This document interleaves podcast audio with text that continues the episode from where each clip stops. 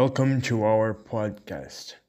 Today we will choose a very interesting sport to talk about. The sport we choose is table tennis, better known as ping pong. The sport started in England and it was called ping pong.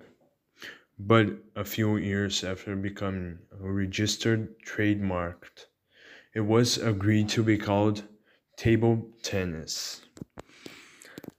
It is still considered a sport with the fastest ball in the world.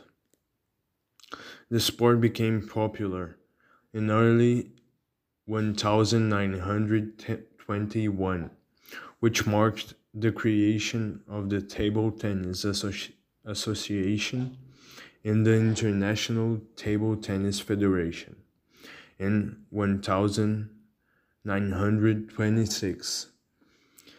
The first cup was held the following year in the city of London and the sport became an Olympic sport in 1988. Rules The rule of table tennis ping pong is that there is no established duration be, being played in the best of seven matches. Each match with one be the, the player who scored 11 points first. If the score is tied at 10 to 10, one of the players will have to make a difference of 2 points to win the game. The game starts with the players tied. The winner chose to start with the ball or the side of the table. The other player gets the other choice. To score, there are two ways. The player hits the ball and the ball after dripping once on the opponent's table, falls back on the table or on the floor without the opponent touching it, or when the player misses the blow and the ball hits the table again. The points starts with a serve. The players take turns serving during a set, making two consecutive serves. Players take turns to start serving on the set. For the service to be valid, the player must drop the ball on his side of the table once and then drop it on the opponent's table without the ball touching the net. The moment one of the players is going to serve. The ball must be behind the bottom line of table. During the service, the player must not hide the ball or obstruct the opponent's view. If the ball does not pass through the net, falls on the server's table, or go straight, the opponent automatically wins the point. At each start of the set, players turn the side of the table on which they play. In the seventh set, when one of the players reaches the five point mark first, they invert the side of the table again. Between the end of the one set and the beginning of the next, the players have a one minute break.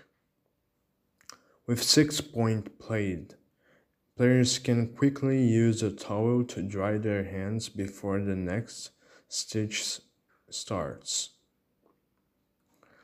If a set exceeds 10 minutes in length and each player scores less than 9 points, the referee implements the acceleration system so that game becomes more dynamic. That is, the players take turns in the service at each point played. In case it is if the recipient receives 13 returns during a ball exchange, he automatically wins the point. Wins the point. Once activated, the system remains valid until the end of the game. Doubles game. The sport can also be played in pairs. In this case, some table tennis rules are different. For a serve to be valid, the ball must bounce on one half of the server's on table on the then bounce on the crossed half of the receiver's table.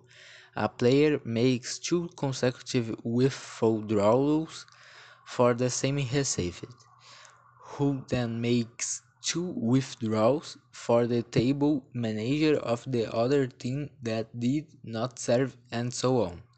The pair that started reserving the previous set starts by drawing the next set. During the dispute of the points, the players of the pair take turns to hit. Therefore, a player never hits twice in a row. If the pair fails to take turns, opponents automatically wins the point. Wins the point. Movement. Caneteiro. One of the table tennis players' style to hold the racket. The name refers to the, the position of the fingers, which is similar to when writing with a pen. Based the hand position, only one side of the racket is used during the match. Classic. Another style that can be adopted by table tennis players to hold the racket.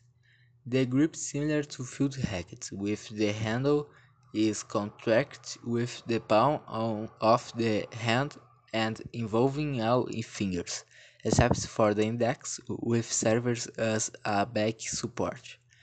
Both sides of the racket can be used during the stages. Forehand. Strike the side corresponding to the player's domin dominant hand, with the palm pointed at a net.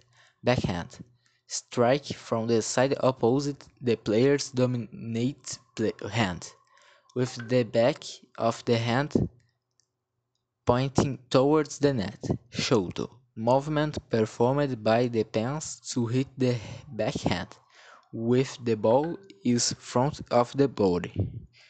Superior rotation effect generated by the scraping of the racket from the button upwards on the ball cause that after bouncing on the table, the ball gains acceleration and height. Backspin effects generated by the scraping of the rackets from top to bottom on the ball cause the ball to lose speed and height after bouncing on the table. Some interesting curiosities is that China is the currently country that leads the ranking in popularity popularity of the sport with more than 10 million fans duly registered in the federation. This huge mark was due to the spread of the sport by the leader Mao Zedong, who encouraged the Chinese to practice table tennis Do the little use of physical space. Only behind China, countries like Brazil, Japan, South Korea, Germany, and Sweden are also in the top of the ranking. Other curiosity is that the appearance of the table tennis is due to a rainy day when it's not possible to practice field tennis.